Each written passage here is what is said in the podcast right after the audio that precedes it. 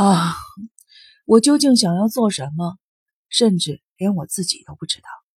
别的先不说，我甚至不知道这条密道和这一连串的杀人案有什么关系。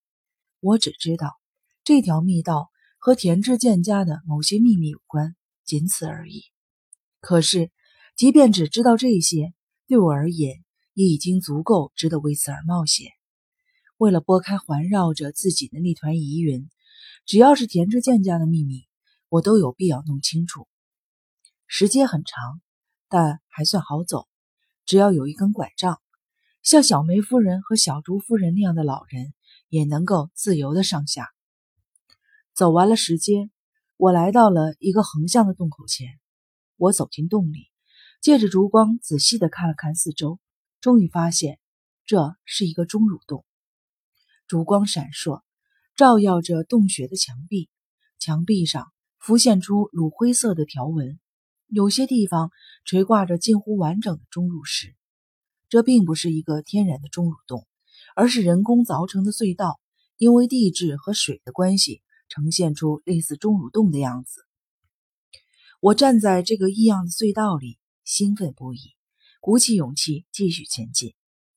这时，我意识到。这个隧道绝不像是一个封闭的袋子，肯定在某个地方有出口，因为烛光一直在摇曳，这说明空气是流动的，一定在某处和外面相通。我究竟走了多久呢？周围一片漆黑，我又不是第一次经历这种事，所以很难估计时间。不久，我便走到了一段宽阔的台阶前，台阶是用天然的岩石雕刻而成的。就像我刚才走过的石阶一样，没想到这么快就走到了隧道的终点。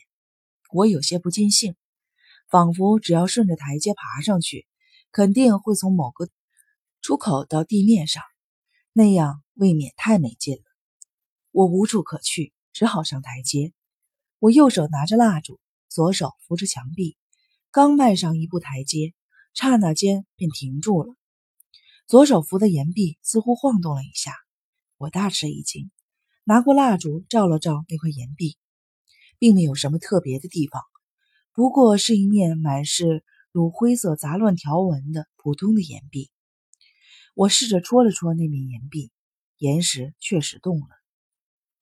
我又拿过蜡烛，仔细的看了看岩壁，这时我突然发现脚下有一块黑布一样的东西。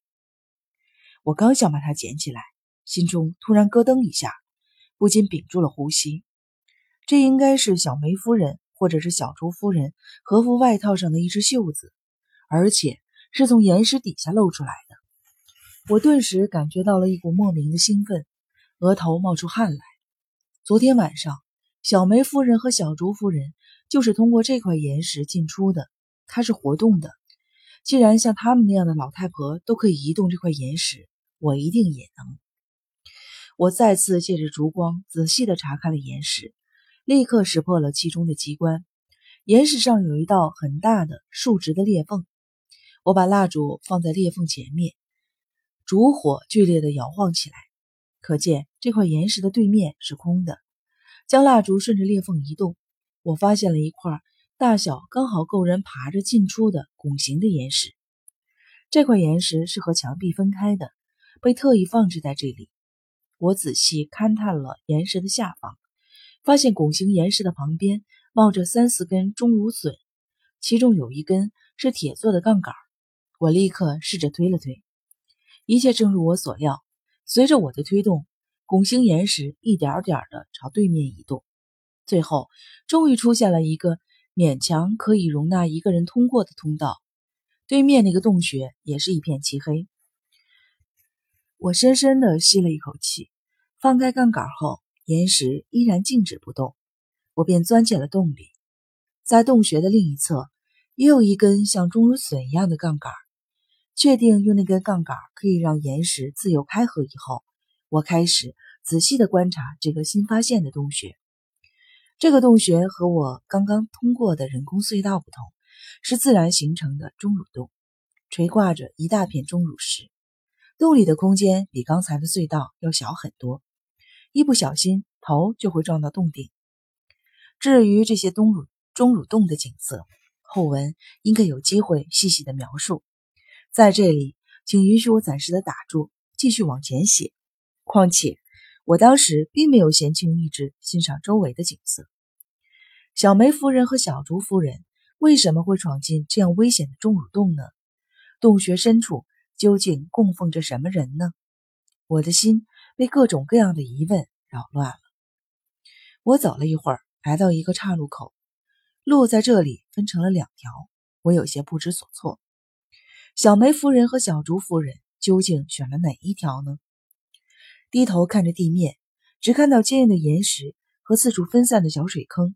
根本没有留下脚印。无奈之下，我选择了通往右边的路。没多久，烛光便开始剧烈的摇晃起来。与此同时，我听到了类似瀑布的水声，看来离出口是不远了。我稍稍的加快了脚步。不久，前方出现了一个洞，洞外有一个小小的瀑布在流淌。